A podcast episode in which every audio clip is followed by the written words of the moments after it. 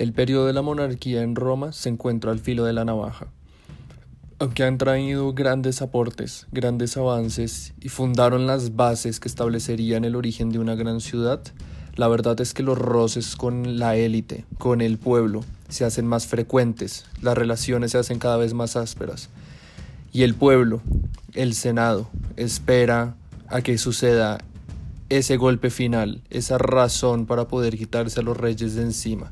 y constituir lo que pronto sería conocido como la República. En este episodio de Historia al Detalle veremos cómo es el auge de la monarquía romana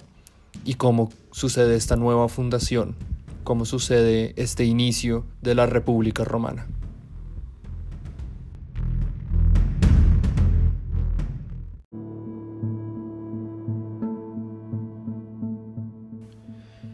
Corría el año 509 a.C. y un contingente militar una noche eh, se encontraba a las afueras de Roma. Y ahí se divertían entre el fuego y los tragos algunos nobles hijos de la nobleza romana. Entre ellos, Sexto Tarquinio, el hijo del rey Tarquinio el Soberbio. También se encontraban jóvenes hijos de el Senado, de los miembros del Senado. Lucio Junio Bruto, Lucio Tarquinio Colatino, Lucio Valerio Publicola. Entre ellos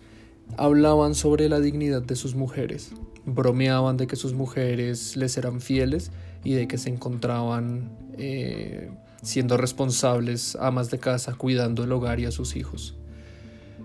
Estos jóvenes em, deciden apostar entre ellos a quién tendría la mujer más virtuosa y cuando van a sus hogares encuentran a sus mujeres con sus amantes, encuentran a sus mujeres no cuidando el hogar, encuentran a sus mujeres no velando de sus hijos y la única de estas mujeres que era realmente digna, que era realmente noble, fue la esposa de Lucio Tarquinio Colatino, Lucrecia. Esto, por supuesto, generó eh, una ira em, competitiva, no, no una bravura ni instigación a lucha entre los compañeros, pero sí una reprimenda hacia sus mujeres y sobre todo llamó y cautivó la atención de del hijo del rey, de Sexto Tarquinio. No se sabe si se debe a a un enamoramiento o más bien como una retaliación hacia su familiar Lucio Tarquinio Colatino.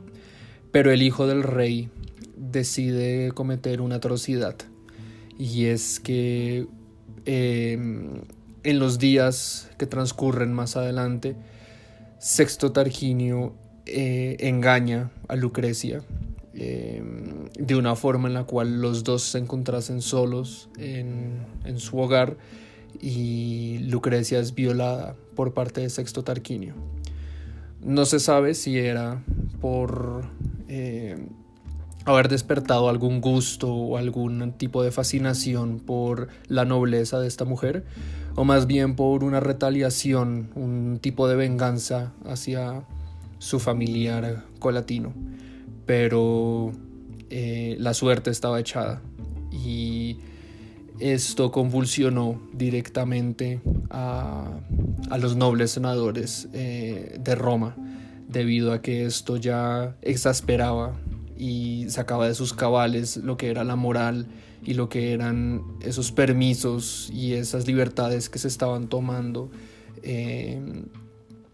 digamos, la familia real. Tarquinio el Soberbio recibe su nombre de soberbio debido a que cuando los senadores fueron a quejarse directamente con el rey y pidieron eh, la cabeza, la pena capital para su hijo, Tarquinio lo defendió y dijo que no era culpa de su hijo que el esposo de Lucrecia em, no estuviese cuidándola y lo perdonó, lo avaló que esto sucediera. Lucrecia, em,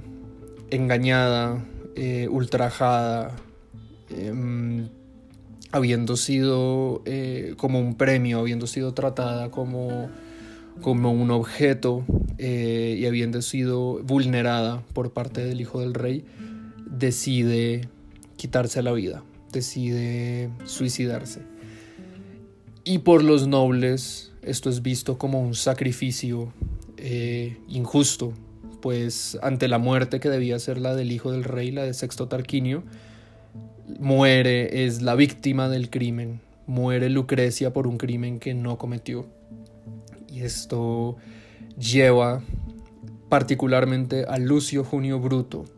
a uno de los miembros del Senado y de los compañeros que se encontraban en este contingente donde sucedió el inicio de esta tragedia, a instigar a las armas a los hombres de Roma, a instigar a las armas al Senado y al pueblo, y a deshacerse de una vez por todas por los atropellos que se sienten em, atribuidos por parte de los soberanos de Roma. Tarquinio, em, el soberbio, el padre, se ve obligado a escapar junto a su hijo, se ven obligados a escapar de la ciudad. No son asesinados, no son eh, atrapados, pero nunca logran retomar su poder, nunca logran eh, retomar o conciliar esas asperezas que ya se habían formado con, con el Senado. La nobleza se siente ofendida y la nobleza decide ser la nueva dirigente de Roma. Y es así como se funda en el 509 esta temprana república. Por fin surge la República Romana, bajo el liderazgo de los dos primeros cónsules, Lucio, Junio Bruto y Lucio Tarquinio Colatino. Sin embargo,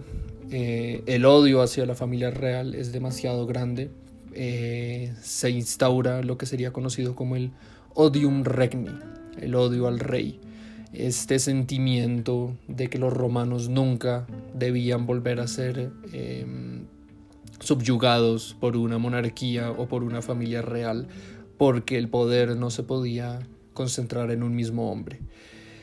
Y desafortunadamente para Colatino, al ser un familiar, sin embargo lejano, de la familia de los Tarquinios, em, también es expulsado de la ciudad. Por lo tanto, no logra terminar su primer consulado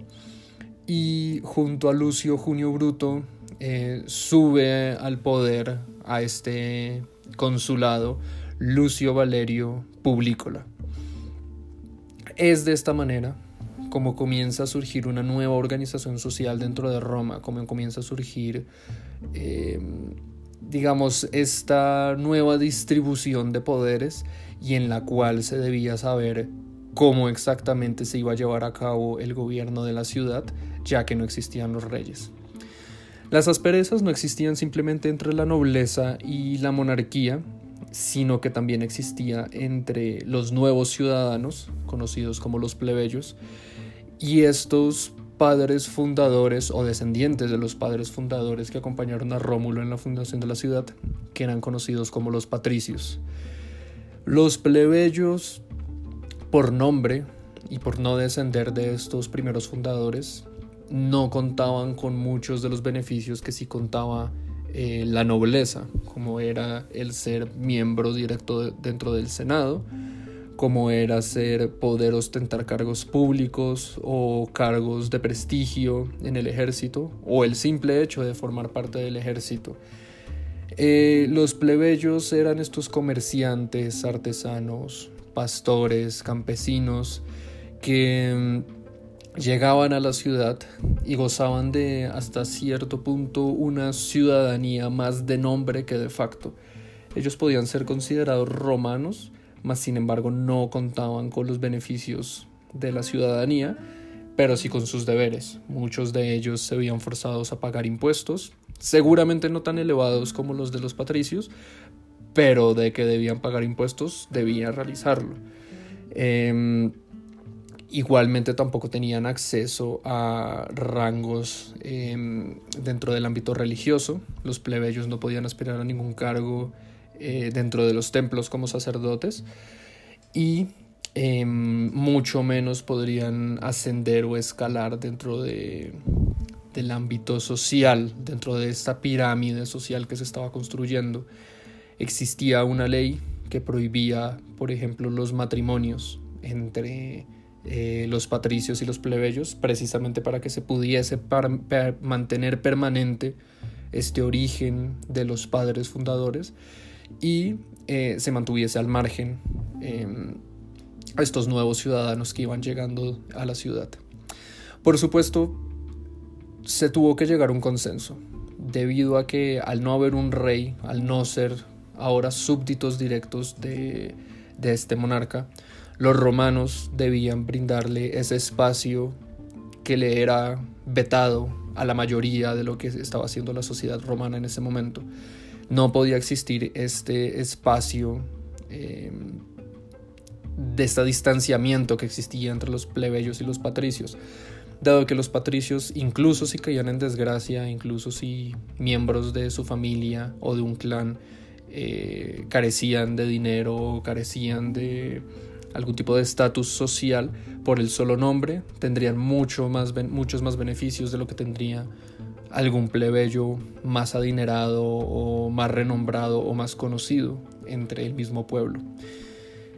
Y es así como surge una nueva clase social em, conocida como los equites, que en la lengua español vendría a ser los caballeros, que también se replicaría eventualmente en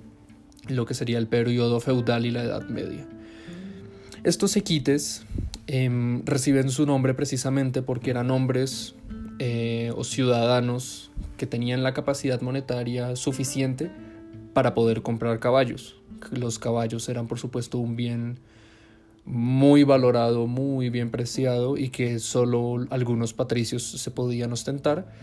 pero algunos plebeyos, ya sea por sus relaciones comerciales o por su buen trabajo y concepto del ahorro, o buen manejo financiero lograban tener suficiente prestigio y dinero para poder eh, ostentar este bien. Los equites em, conseguirían eh, ascender en el escalafón desde plebeyos para ser mejor considerados que los plebeyos como tal. Tanto es este ascenso que incluso se les comienzan a otorgar escaños opuestos dentro del Senado. Es por eso que dentro del Senado ahora se conocería no simplemente a los padres, sino también a los conscriptos, los paters et, conscripti, entre los escaños del Senado. Por supuesto, existía este señalamiento directo del el hecho de ser un conscripto y no de ser un padre fundador, más sin embargo ya eh, los equites contaban con esta voz y con este voto y con este acceso a lo que serían los escalafones dentro de los asuntos políticos, religiosos y militares dentro de Roma. Ya que estamos hablando del asunto del estatus social o de los clanes familiares, es importante señalar cómo se llamaban o cómo se dirigían a sí mismos los ciudadanos romanos en este momento. Para los varones, hay que recordar que esta es eh, una sociedad completamente patriarcal. Em, su nombre se componía en principio por tres segmentos o por tres partes particulares. El praenomen, el nomen y el cognomen. Si tomamos el nombre de uno de los romanos más famosos y más sonados durante la historia, Cayo Julio César, vemos que se compone por tres nombres.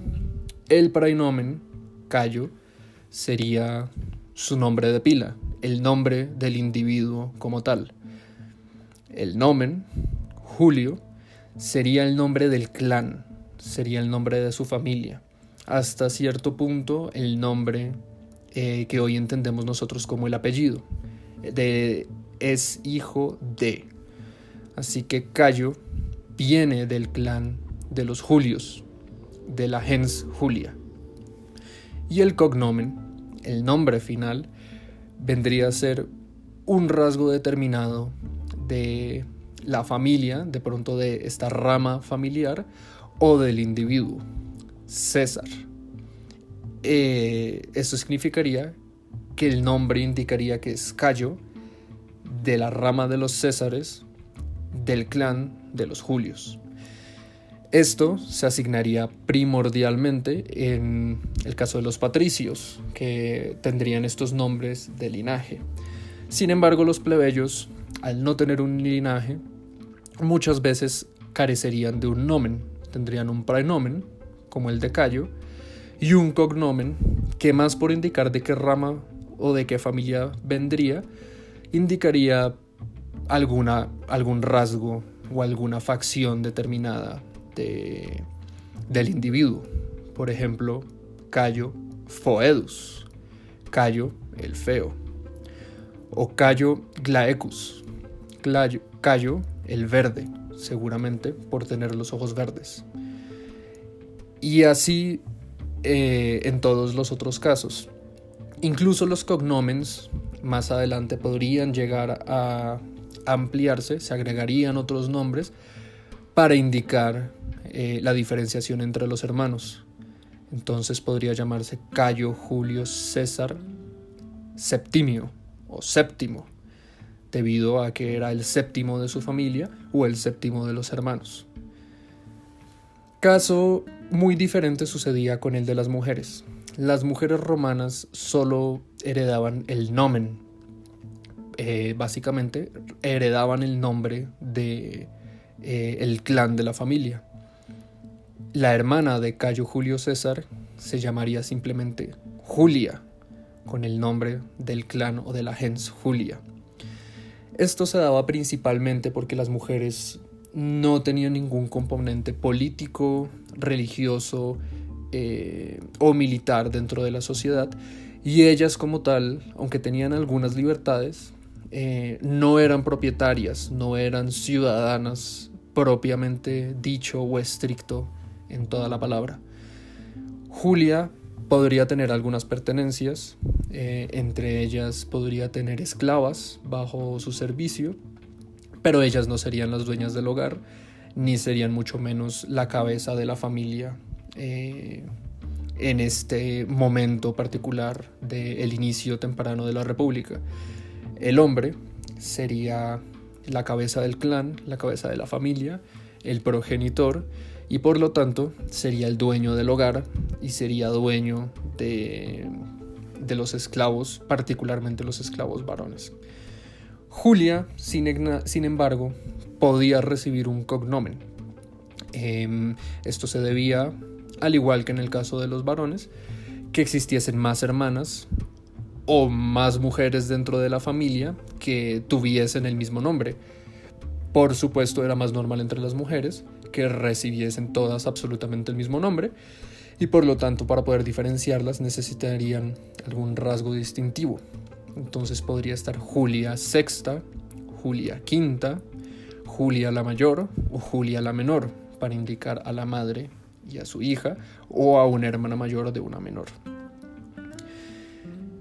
La organización social de los romanos llevó también a una organización militar. Em, esto debido a que el ejército requería de unos soldados determinados, de un ejército eh, que pudiese defender o atacar a los vecinos, em, atendiendo al calendario y atendiendo a una función estacional. Como ya lo habíamos mencionado anteriormente, los romanos en este entonces se guiaban según lo que determinaran los calendarios y lo que determinaran las estaciones. Entonces, en el verano, que era cuando empezaban el periodo de las guerras, eh, el ejército debía constituirse por una cantidad determinada de infantes y de jinetes. Roma, en su organización social, em, se había dividido en 10 curias o 10 barrios determinados entre los patricios, plebeyos y equites. De estos barrios debían salir 100 infantes, 100 infantes por cada uno de los barrios, que constituiría una centuria, y 10 jinetes. Los 10 jinetes eh, por cada barrio constituirían una decuria. Los infantes estarían eh, en principio compuestos por plebeyos y por algunos equites y patricios que ejercerían el rango de suboficiales y oficiales, y las decurias, por supuesto, la podrían brindar simplemente los equites y los patricios, ya que eran aquellos que podían ostentar y podían aportar y pues tenían dentro de sus eh, propiedades eh, a los caballos. La suma de estos 100 infantes y 10 jinetes eh, por cada uno de los barrios constituiría al final un total aproximado de 3.300 infantes y 330 jinetes. Esta sería la primera etapa de lo que sería la legión romana, la unidad eh, compacta de lo que sería eh, el ejército romano.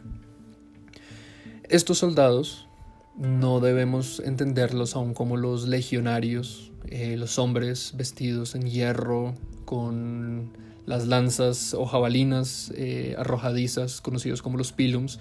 ni con su característico eh, escudo rectangular rojo con el cual armarían estas particulares formaciones de testudo o tortuga para protegerse de los proyectiles.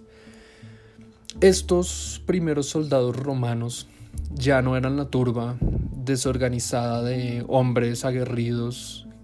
con los que Rómulo había fundado la ciudad, pero serían más parecidos a los hoplitas griegos, a hombres que usarían cascos de bronce, usarían seguramente espadas y lanzas eh, con puntas y hojas de bronce, seguramente algunos grebas o, pecheras de este mismo material. Y lucharían particularmente en lo que sería eh, una falange, una unión de soldados determinada en la cual enlazaban sus escudos eh, redondos u oblicuos em, para luchar contra el enemigo. Los jinetes asimismo no debemos concebirlos con una silla de montar o con, los estribos. Em, seguramente montaban era a pelo, sin ningún tipo de, forma de agarre al caballo más allá de sus piernas y de eh, agarrar la crin del caballo. Y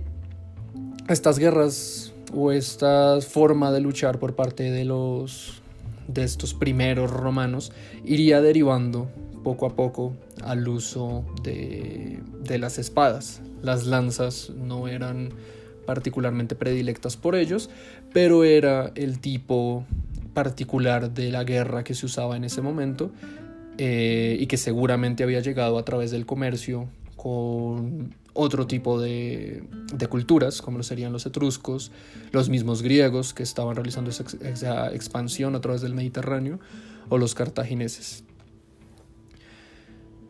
Hay un factor muy importante para entender la nueva organización que hubo en Roma, particularmente en el asunto del gobierno. Ya habíamos hablado eh, de cómo em, en un principio Bruto y Colatino, y eventualmente Publícola, habían tomado unos cargos particulares, que fueron el cargo de cónsul. Los cónsules no ejercían como, como reyes, ni mucho menos. Los cónsules eran aquellos que estarían eh, a la cabeza del gobierno por un tiempo determinado y bajo elección popular dentro del Senado, no por parte de todos los ciudadanos, no era una democracia eh, ni mucho menos, sino sería, funcionaría más de una manera eh, autocrática, en la cual habían unos hombres determinados que serían los miembros del Senado, los que tomarían este tipo de decisiones y asignarían estos, estos puestos en particular. Pero no cualquier eh, senador podía eh, postularse al consulado em, sin haber cursado primero o haber pasado primero por lo que sería conocido como el cursus honorum. El cursus honorum era esta guía o como estos pasos o estos eh, puestos que un, hombre debía eh, o un ciudadano debía aspirar o debía ejercer antes de llegar al puesto del cónsul. Entonces funcionaba como una especie de, escalera en el cual se debía ir ascendiendo poco a poco para poder eh, aspirar a este último punto o a, este, eh, a esta cabeza de Estado em, que se esperaba poder ostentar en algún punto de la vida de algún senador en particular.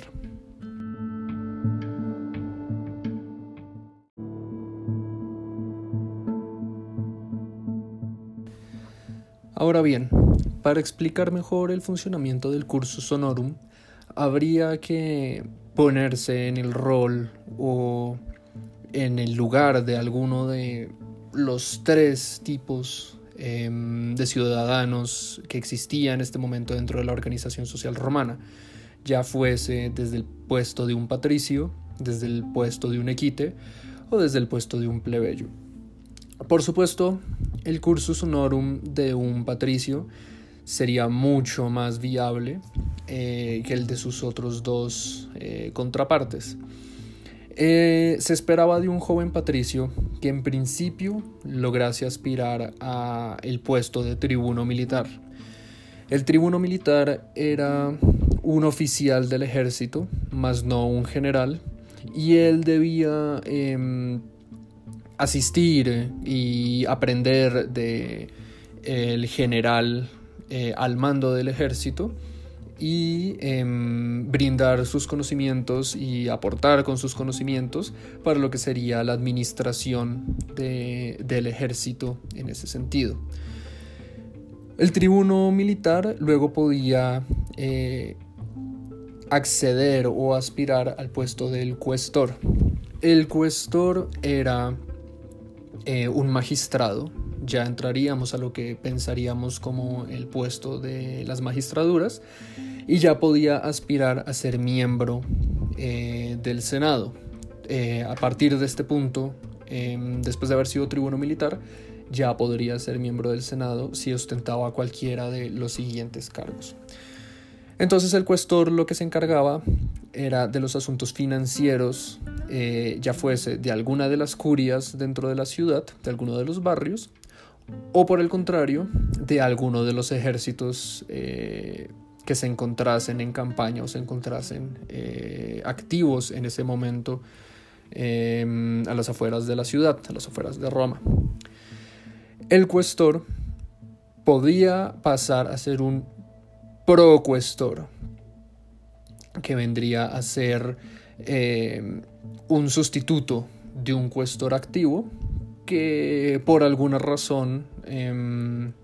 determinada o indeterminada no pudiese cumplir con su función, lo que podría ser debido a la muerte, enfermedad o de que el título le fuese quitado. Así que un cuestor podría, después de entregar su cargo, ascender al puesto de procuestor, que vendría a ser como un cuestor veterano, que podía eh, aumentar su,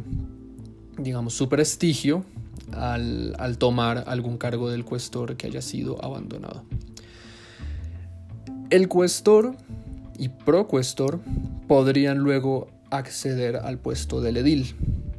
El edil ya contaba con algunos beneficios eh, más particulares,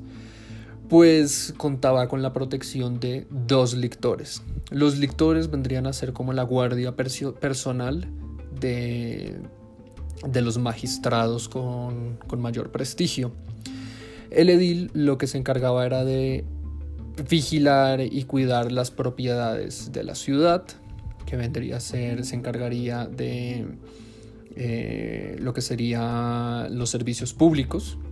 también se encargaría de lo que serían las provisiones o el suministro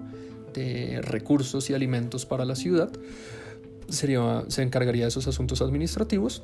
y también sería el encargado de eh, establecer lo que serían los juegos, tanto en el circo máximo como en otro tipo de actividades, eh, ya sea el teatro o los circos y las luchas de gladiadores. El edil luego podía aspirar al puesto de pretor. Y el cuestor, si hubiese generado algún, em, digamos, valor agregado a su cargo o, hubiese sido eh, muy sobresaliente, se podía saltar el cargo también del edil y aspirar al al cargo de pretor. El pretor vendría a ser como el general. Él era el general de un ejército en particular, tenía una protección de seis lictores y también vendría a cumplir el rol de encontrarse en la ciudad como juez. Eh, se encargaba particularmente de el área eh, o la rama, mejor, eh, la rama judicial de esta sociedad romana. El pretor luego podía pasar al puesto de propretor. El propretor, a diferencia del procuestor, no era una especie de sustituto o de reemplazo en caso de que algún pretor no pudiese seguir en el cargo, sino que ya em, se le asignaba una clase de gobernatura o sería gobernador de alguna provincia en particular. Esto se presentaría principalmente cuando Roma comenzase su expansión a través del Mediterráneo y ya comience a tener provincias eh, o colonias más allá de las, del entorno a Roma. Entonces el puesto del propretor, propretor en este momento aún no era un puesto vigente eh, al comienzo de la temprana república y también contaba este con una protección de seis lictores. El pretor podía aspirar al puesto de cónsul. Por fin se podía acceder después de esta escalinata de puestos al puesto del cónsul. El cónsul solo existían dos puestos, debían ser dos cónsules al tiempo, ya que no se debía concentrar el poder en un solo hombre. Y contaba con la protección de 12 lictores. El cónsul ejercía como jefe de Estado eh, y asimismo era el, el mismo eh, general en jefe y al mando de todos los ejércitos de Roma. Entonces, por lo general, los cónsules se distribuían las, las tareas. Uno de los cónsules se quedaba en Roma, eh, encargándose de los asuntos más que nada administrativos y guiando a los otros magistrados, mientras que el otro cónsul se dirigía a llevar las guerras y a dirigir a los otros magistrados o generales, ya fuese eh, en las fronteras o en las provincias o, las colonias. Existía otro cargo en particular, que era el del censor. El censor solo lo podían aspirar eh, excónsules, pero no se encontraba en un puesto superior al del cónsul. De hecho, el censor em, eran principalmente ya eh, los hombres mayores, ex senadores, que por su nombre se indica que se encargaba de los censos y la supervisión de lo que vendría a ser la moral pública. Eran, eh, era un cargo en el cual estos magistrados en particular tenían mayor relacionamiento con el área religiosa junto a los flamines y al pontífice máximo y se encargaba pues precisamente de realizar los censos dentro de dentro de la ciudad y eventualmente lo que serían luego las, las colonias y las provincias. El censor no contaba con ningún tipo de protección de ninguno de los lictores, dado que ya no se consideraba un cargo dentro de eh, este prestigio o este eh, manejo determinado del área administrativa o judicial Em, de, la sociedad o de la ciudad de Roma. Estos eran en particular los, los rangos o los cargos que podría aspirar eventualmente un joven patricio. ¿Cómo funcionaba con los equites? Bueno, sucedía algo similar. Los equites podían aspirar a partir del el tribuno militar, el primer rango raso en el cual demostraría su valía y su experiencia y adquiriría esa experiencia a través de eh, su participación como oficial dentro del ejército. No podría aspirar al cargo de cuestor o edil, pero sin embargo podía ascender directamente al cargo de pretor. Sin embargo, era muy complicado eh, teniendo en cuenta que los patricios contaban con la ventaja de ganar mayor experiencia a través de los cargos de cuestor y de edil.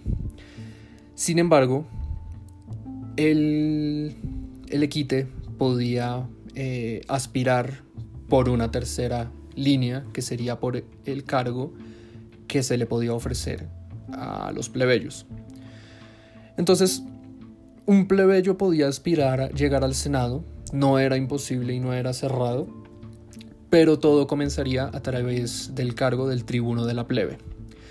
Se diferenciaba el tribuno de la plebe del tribuno militar en que el tribuno de la plebe era elegido, este sí era un cargo de elección popular eh, dentro de Roma. Y el tribuno de la plebe lo que hacía no era participar directamente en el ejército como oficial, sino que se encargaba de procurar, era como una especie de procurador que mirara que se llevaran a cabo, a cabo las leyes eh, y que pudiese vetar al Senado eh, en caso de que se pusiese o se estableciese alguna ley que fuese desfavorecedora para los plebeyos. Entonces, el tribuno de la plebe podía aspirar em, a este cargo y ya dentro de este cargo automáticamente se convertiría en un miembro del Senado y podría eh, controlar eh, que el Senado, eh, los patricios y los equites no fuesen a, a, tener desmanes o fuesen a favorecer a esta minoría por encima de la mayoría. El tribuno de la plebe luego podía aspirar al edil, pero a un edil de la plebe, que en principio ejercería el mismo puesto del edil que podían aspirar los patricios, pero tenía que haber una, redistribución o una distribución equitativa entre ediles de la plebe y ediles eh, curules, que serían los ediles eh, que aspiraban los patricios tenía que haber exactamente la misma cantidad de ediles curules como ediles de la plebe. Y finalmente, estos ediles eh, o estos plebeyos, después de haber pasado por el tribuno de la plebe y por el edil de la plebe, puede aspirar al puesto de pretor y seguir la misma línea que llevaría cualquier otro senador. Entonces, los equites, retomando al punto en el cual habíamos dejado, podían aspirar después de haber realizado su puesto o su cargo dentro de eh, los tribunos militares, ya fuese al cargo de pretor, en el cual estaría compitiendo directamente con plebeyos y patricios más preparados em, debido a los cargos que ya habían ejercido, o podría irse a las elecciones populares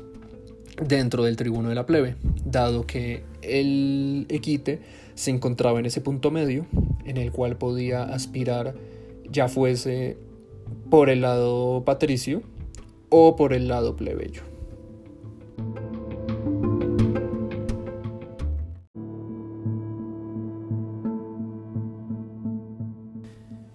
Existía, sin embargo, un último rango, un último escalafón, una última magistradura que era eh, utilizada solo en caso de que fuese necesario y solo podía ser utilizada en caso de emergencia. Y este era el rango de dictador. A diferencia de las otras magistraduras, de los otros cargos públicos, em, el cargo de dictador podía ser absolutamente indefinido y el dictador eh,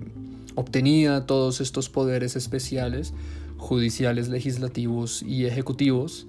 eh, casi como si tuviese el poder de un rey, pero otorgado por el Senado, y cuando el Senado lo indicara, se lo podía retirar. Este dictador em, era jefe supremo de las Fuerzas Armadas, del ejército, era el administrador y juez eh, absoluto dentro de la ciudad y por fuera de la ciudad, y se le otorgaba este rango en particular a los, a los hombres o a los ciudadanos o a los senadores que fuesen em, llamados directamente por el Senado para este, para este fin. Los otros cargos o magistraduras contaban por rango general eh, una duración entre uno u dos años dentro de dentro del cargo. El puesto de cónsul debía ser renovado anualmente y estas elecciones que se llevaban a cabo eh, se realizaban en el mes de marzo, lo que sería el comienzo del año romano para este momento de, de la historia de Roma. Entonces, respecto a las elecciones que existían eh, por parte de los plebeyos, para, por ejemplo, para la elección del tribuno de la plebe, existía algo llamado el comicio curiado, que eran los que se encargaban eh, de realizar estas votaciones y digamos que se realizaban los votos generales por cada una de las curias. El ganador dentro de la curia equivalía a un voto para, para el ciudadano o para el plebeyo que estuviese ostentando el cargo del tribuno de la plebe. Así que finalmente em, se deberían tomar 10 votos en total por cada una, por cada una de las curias todos, todas las curias votaban eh, con sus ciudadanos o con sus eh, hombres determinados en cada una de ellas y el resultado de las votaciones eh, generales dentro de cada una de estas curias equivaldría a un voto que se reflejaría eventualmente ante el Senado para que se supiese quién sería el nuevo tribuno de la plebe. Asimismo, existía un comicio centuriado, que eran los que se encargaban de las elecciones militares las elecciones militares se debía a que en este comicio centuriado se elegían o se votaban a algunos hombres determinados, ya fuese para participar dentro del ejército, dado que solo y absolutamente estrictamente se debían llevar a 100 hombres eh, y 100 jinetes para cada una de las, de las legiones, y también seguramente se realizaba para eh, la elección de estos primeros eh, centuriones, de estos primeros em, líderes que comandarían eh, en rango de suboficiales a, a, los hombres y a los militares que se unirían al ejército llevando a cada una de sus curias. Entonces, los suboficiales eh, liderarían a los hombres que eran elegidos dentro de esta misma curia y eran elegidos directamente eh, por este comicio centuriado, aunque ya los rangos de oficiales y generales serían asignados directamente por el Senado, al igual que las otras magistraturas y el cargo de los cónsules. También es importante señalar que debido a estas igualdades y esta lucha por por establecer una ciudadanía donde no debería existir esta, esta sumisión o, esta, o esta, este liderazgo por parte de las élites por encima de las mayorías, fue que se estableció lo que sería conocido como el derecho, el derecho romano, esa herencia que tanto caracteriza hoy en día a Occidente y que tanto guía y ha guiado a lo largo de la historia estos procesos em, judiciales em, que serían al margen del poder ejecutivo y del poder legislativo. El derecho romano deriva directamente de eh, la religión y de las reglas de los juegos sociales. Ya habíamos hablado de cómo se, realizaban estas consultas y estos augurios em, a los libros civilinos, a los dos escudos y cómo los romanos tenían una gran atención a tener siempre el favor de los dioses y a no actuar em, sin primero tener ese, ese aval o ese acompañamiento de los dioses en sus acciones. Por lo tanto, se replicó este mismo concepto en lo que sería el manejo entre los ciudadanos. Entonces, se, revisarían sobre todo las 12 tablas,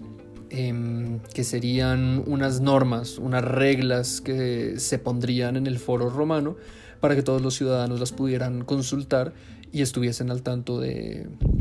de sus derechos eh, para que no pudiese haber ningún tipo de atropello por ningún parte eh, ya fuese de patricios hacia plebeyos o plebeyos hacia patricios y viceversa, o incluso con los equites también dentro de estas reglas sociales. Esto implicaba que la sociedad ya no era em, manejada o determinada por la decisión de unos cuantos, sino que existían unas reglas de juego particulares en la cual todos los ciudadanos tenían que, cumplir o atenerse a las consecuencias que sería de manera justa eh, aplicada debido a la violación de estas,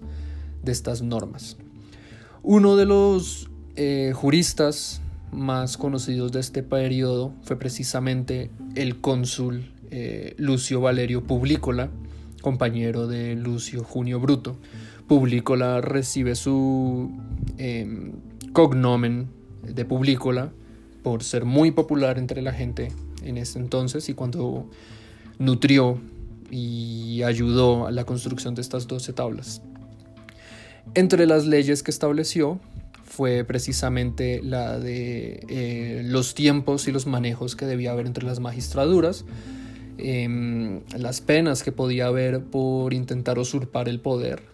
También em, ayudó eh, en la construcción de leyes que favorecieran o ayudaran a los plebeyos ante los atropellos que podía haber por parte de los patricios. Y em, fue el primero de, estos em, magistrados en ostentar el cargo de tribuno de la plebe.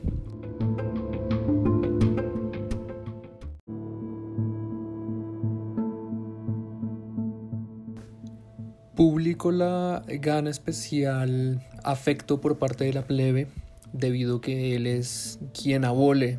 la ley que prohibía el matrimonio entre clases sociales. Esto precisamente para darle acceso a los equites, a poder unirse a las gens, a los clanes patricios, por medio del, matrimonio, por medio de poder casarse con mujeres patricias. Eh, además, se convierte en un famoso y muy recurrente abogado entre los plebeyos, muchas veces en casos en los cuales se tenían que defender ante los patricios. De tal modo que incluso a los patricios eh, les hizo ruido, les generó, eh, les llamó la atención pensando que tras la muerte de Bruto, este querría quedarse con el cargo y querría volverse un nuevo rey en Roma,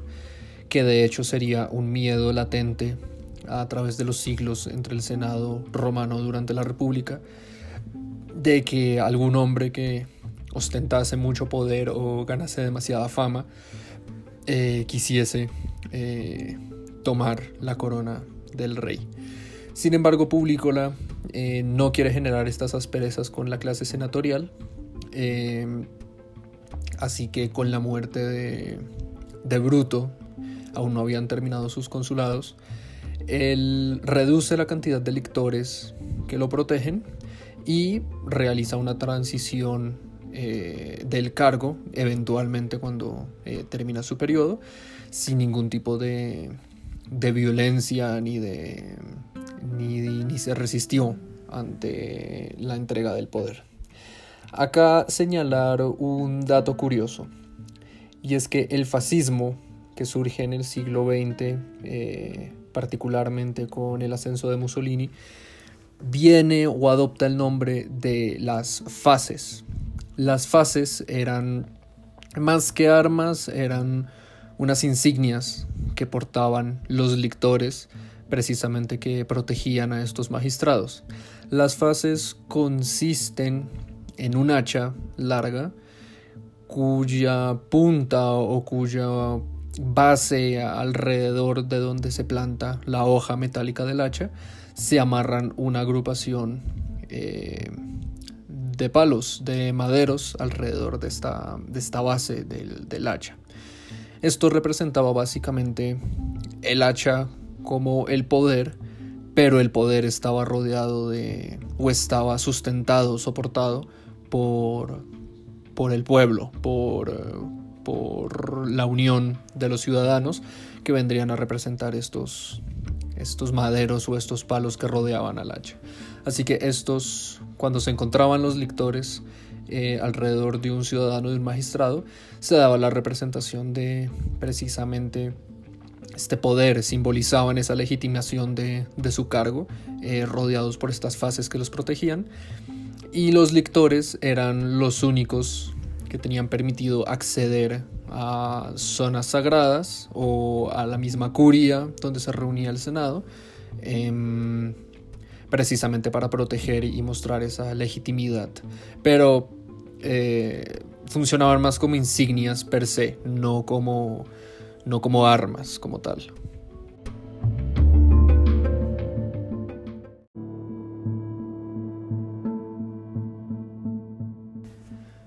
Ahora bien, aunque los magistrados no fuesen votados, no fuesen eh, llegados a sus puestos eh, debido al voto popular, sí era muy importante para ellos eh, ganarse el agrado o el visto bueno por parte de la ciudadanía particularmente de los plebeyos, a quienes debían mantener contentos para que no hubiese ningún tipo de revuelta. No hay que olvidar que los plebeyos seguían siendo las mayorías dentro de esta Roma. Em, también brindarles eh, satisfacción a los equites eh, en esa posibilidad de ascenso social y de mayor participación dentro de de los asuntos públicos, religiosos y militares, y por supuesto a los mismos patricios, eh, para que no hubiese ningún tiempo de temor de que alguno de ellos fuese a sobrepasar sus, potestades, y para que se mantuviese este status quo de que los patricios seguirían en, en su puesto de poder. Es por eso que los romanos comienzan a generar un desarrollo urbanístico muy particular. Ellos comienzan a hacer la construcción de obras que a diferencia de otras civilizaciones no giraban en torno al monarca, no giraban en torno a los dioses, no eran tumbas gigantescas como las pirámides, no eran templos de mármol como erigían los griegos a los dioses, no eran ostentosos palacios ni jardines como levantaban las civilizaciones eh, en torno al, a, los ríos en Mesopotamia. Los romanos comenzaron a construir y a fabricar eh, elementos en pos y en torno a la ciudadanía.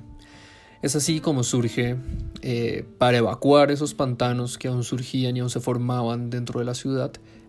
la cloaca máxima, donde se evacuaba toda la basura, la basura y todo el mugre de la ciudad hacia, el río Tíber, dejando así la urbe en mejores condiciones. También eh, se comienzan a construir grandes acueductos eh, que transportaran agua fresca y agua limpia adentro de la ciudad. Es así como se inventan tuberías subterráneas, es así como se inventan los famosos acueductos construidos a base de arcos de medio punto que atravesaban los paisajes eh, transportando esta agua limpia a, las ciudades y construían puntos estratégicos dentro de la ciudad que en unas plazas desplazadas en cada una de las curias eh, surgían el agua a través de fuentes, de fuentes de agua fresca donde los ciudadanos podían abastecerse. Por supuesto, los más adinerados eh, o los que aportaban directamente a la construcción de estos acueductos, se daban sus permisos y podían acceder ellos a agua limpia y corriente eh, dentro de sus propias casas privadas, dentro de sus propios hogares. Eh, asimismo, em, surge la construcción de lo que serían em, las famosas carreteras o las famosas vías que utilizaban los romanos eh, para el transporte, para transportarse entre las ciudades. Para este momento temprano de, Roma no había gran necesidad de acceso a lo largo de, y ancho de lo que sería Italia y eventualmente el imperio, pero los romanos comenzaron a desarrollar estas eh, estas calzadas, estas carreteras, para precisamente poder eh, expandir su comercio en los buenos eh, tratos con sus vecinos o para agilizar la movilización del ejército en caso de ser necesario al entrar en algún conflicto bélico. Estas calzadas aún hoy se mantienen en pie y se mantienen eh, en un muy buen estado, incluso en mejor estado que en muchas de las vías que podemos encontrar en países desarrollados y modernos como lo son hoy en día. La construcción de estas calzadas consistían en abrir fosas profundas en las cuales primero se, se pondría una capa de rocas grandes que allanaran el terreno, que formarían una, una, especie de base de cimiento para la carretera, llamado como un piso statumen. Luego del statumen eh, habría un nuevo piso llamado rudo o rudus, donde se pondrían eh, rocas más pequeñas, de menor gramaje, que allanaran un poco más lo, lo, disparejo que podía ser el suelo por las rocas grandes que se habían puesto en el fondo. Después del rudus vendría una capa llamado el núcleo, donde se pondría sobre todo arena o arenisca, eh, esto para establecer un suelo firme y más maleable para el siguiente eh, piso que se le pondría a esta calzada, el cual ya sería cubierta con baldosas planas de, roca, eh, conocido como pavimento. El pavimento eran estas losas que se pondrían encima de la, del núcleo de esta arena y se dispondrían ligeramente inclinadas hacia los lados para que el agua eh, se dirigiese hacia los bordes de estas calzadas y así el agua sucia pudiese correr dentro de unas canales. Junto a estas vías también se pondrían eh, unas aceras, unas losas eh, que por supuesto no servirían para los pasos peatonales, eh, debido a que los peatones transitarían por las mismas calzadas junto a los carros y los caballos que, andarían por estas vías. No habría la dificultad moderna de la velocidad y el impacto eh, que, generarían los, que generan los automóviles hoy en día. Más sin embargo, estas aceras funcionarían más para establecer una, una limitación en las calzadas y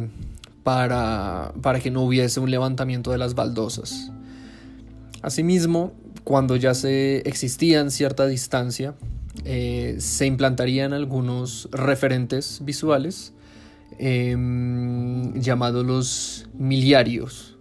Los miliarios, como su nombre lo indica, eh, mostrarían cada milla o cada ciertas millas la distancia eh, que faltaba para llegar a una ciudad a otra. Estos miliarios usualmente se, se les agregaría algún indicativo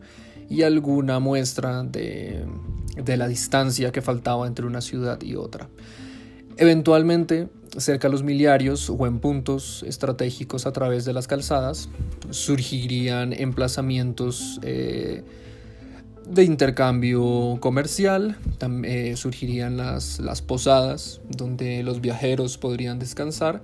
y por supuesto donde los caballos podrían eh, ser renovados, habrían unas, unos destacamentos en los cuales se podría hacer una refrescada de los caballos, particularmente para los militares. Y em, en las posadas, pues la gente que transitara a través de las vías podría descansar eh, y brindarse algún tipo de alimento em, durante estos viajes que realizarían. Así que los romanos comenzaron a patrocinar sus gobiernos, los cónsules comenzaron a patrocinar sus gobiernos, no solo a través de la conquista militar, porque siempre la rama militar brindaría gran estima y gran prestigio a, a los magistrados, a los cónsules, pero asimismo el desarrollo cívico, estos aportes a la ciudadanía para mejorar su condición de vida y para mejorar esa condición de suministro del agua y llegada de, los alimentos dentro de la ciudad, pues sería muy bien visto eh, por parte del pueblo. Un ejemplo em, de uno de estos eh, grandes cónsules y senadores que aportaron a este gran desarrollo cívico fue el de Apio Claudio Caecus.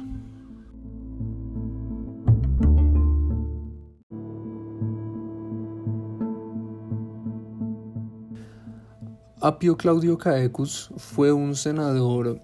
de un periodo mucho más adelantado del que estamos hablando en este momento. Él vivió hacia el 310 a.C., pero ganó especial relevancia en la historia de Roma debido a que fue el gran exponente de la Aqua Apia y la Vía Apia,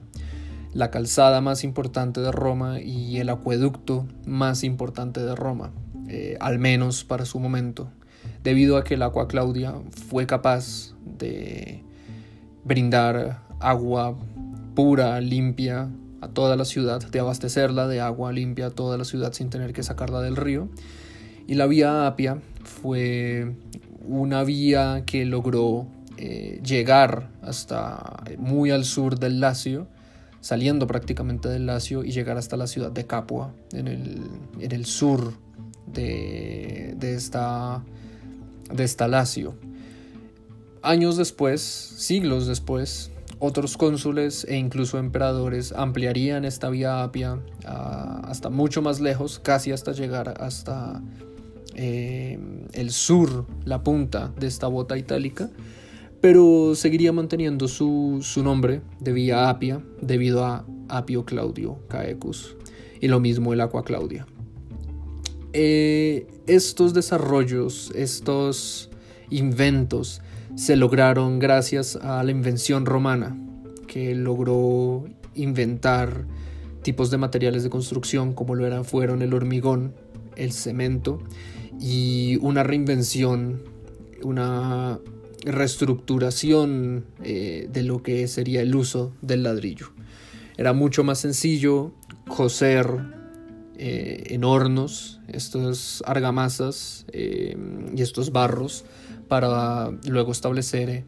estas bases de construcción o utilizar estos pegamentos basados en mezclas entre el agua y tipos de guijarros y tipos de, de tierras que elaborar cosas con base a el tallado de rocas desde las canteras o el uso de maderas, que no eran tan duraderas. Así que los romanos eh, fueron unos grandes ingenieros que lograron conseguir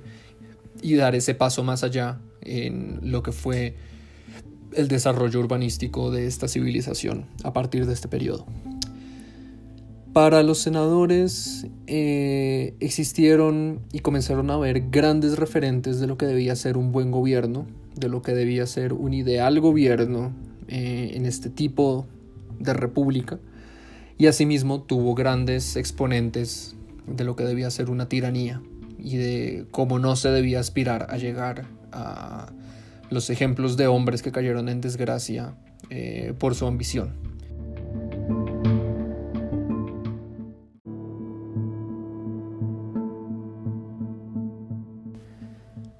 Corría el año 493 a.C. y Cayo Marcio eh, guía a sus ejércitos en su consulado hacia la ciudad de Corioli, eh, propiedad de los Volscos, y logra vencer a estos temibles vecinos y enemigos de Roma. Es de este modo con el cual Cayo Marcio luego sería conocido como Coriolano o el conquistador de Corioli. Coriolano fue muy aclamado por el pueblo, fue muy aclamado por el Senado por haber acabado con estos terribles enemigos que, amenazaron Roma y a quienes pudo vencer con el poderío y su mente estratégica y militar eh, en el nombre y gloria de la ciudad de Roma. Sin embargo, Coriolano, aunque fue visto como un héroe, era un oligarca que desprestigiaba a los plebeyos y se jactaba de sus privilegios como, como patricio, como miembro de un senado selecto que se había mancillado por esos conscriptos, por esos eh, equites que estaban formando parte de, del Senado. Tanto fue así que 30 años después, en el 460 a.C., Coriolano es expulsado de Roma debido a las revueltas que los plebeyos y algunos equites estaban eh, manifestando en contra de, de este tirano que había ejercido el consulado y que expresaba directamente su odio hacia los plebeyos. Coriolano se convierte en un gran traidor debido a que cuando va a Corioli, va a su ciudad conquistada, eh, reúne a los Volscos, a aquellos a quienes había vencido eh, algunos años atrás, y reúne un ejército y los guía para ir a destruir Roma. Este es el ejemplo de un gran tirano con una gran ambición y que veía a la plebe como unos súbditos que debían ser subyugados y a los patricios como unos cobardes que no sabían cómo mantener su status quo y que iban a ser vencidos eventualmente por una plebe mayoritaria y convulsa. Es en este momento donde surge eh, su antagónico, héroe de, de los romanos, Lucio Quincio Cincinnato. Cincinnato fue nombrado dictador, en este caso de emergencia, debido a que se necesitaba un gran estadista y un gran general que pudiese hacer frente a la amenaza de, Coriolano. Cincinnato guió a los romanos a una victoria contra los volscos y Coriolano tuvo que huir eventualmente hacia Corioli de nuevo. Cuando los volscos eh, le pidieron a Coriolano que atacara de nuevo Roma. Este se rehusó, este se arrepintió de las acciones que estaba llevando a cabo,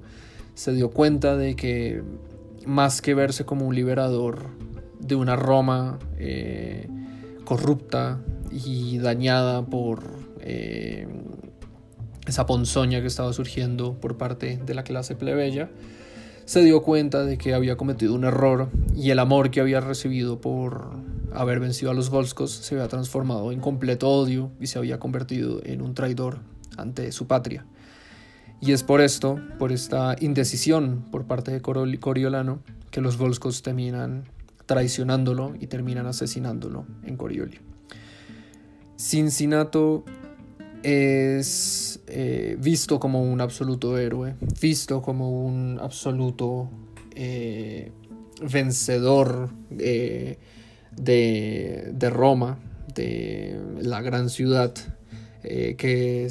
estaba comenzando a generar ruido y mostrarse como un gran referente en el Lacio. Y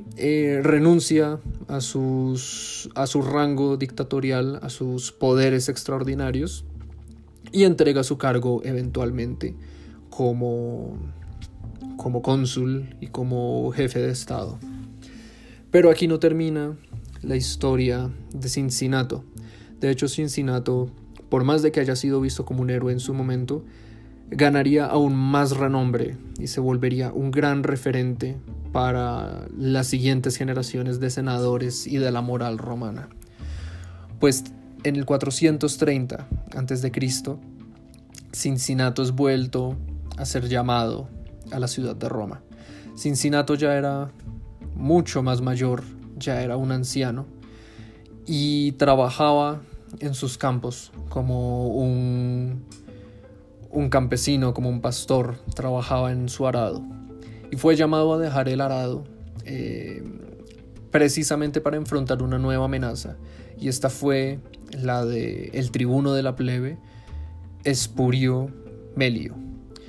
Espurio Melio fue un hombre, un plebeyo, un ciudadano proveniente de la clase plebeya que aspiró a, reunir a, la plebe en contra de los patricios. Este, a diferencia de Coriolano, no venía por parte de, de la rama patricia, sino que venía de la rama plebeya y aspiraba tumbar a esta oligarquía que los tendía eh, bajo un yugo eh, en el cual ellos no tenían ni voz ni voto y todas las decisiones eran tomadas por una minoría. Cincinnato eh, logra reunir de nuevo a el ejército, es de nuevo nombrado dictador y de nuevo logra vencer a Espurio Melio, al tirano, em, y a sus hombres que lo estaban siguiendo, y logra salvar de nuevo a la República. Pero más que sus victorias, lo que lo convierte en un gran referente moral y en un gran referente para las nuevas generaciones de senadores romanos sería que tras haber vencido, tras haber tenido el favor tanto de patricios como de plebeyos, volvió a renunciar a, a sus cargos, a sus poderes extraordinarios y volvió al arado. Volvió a ser un campesino de su tierra y nunca volvió a ostentar ni a aspirar a ningún otro tipo de cargo, por más fama y gloria que tuviese ante los ojos de sus conciudadanos.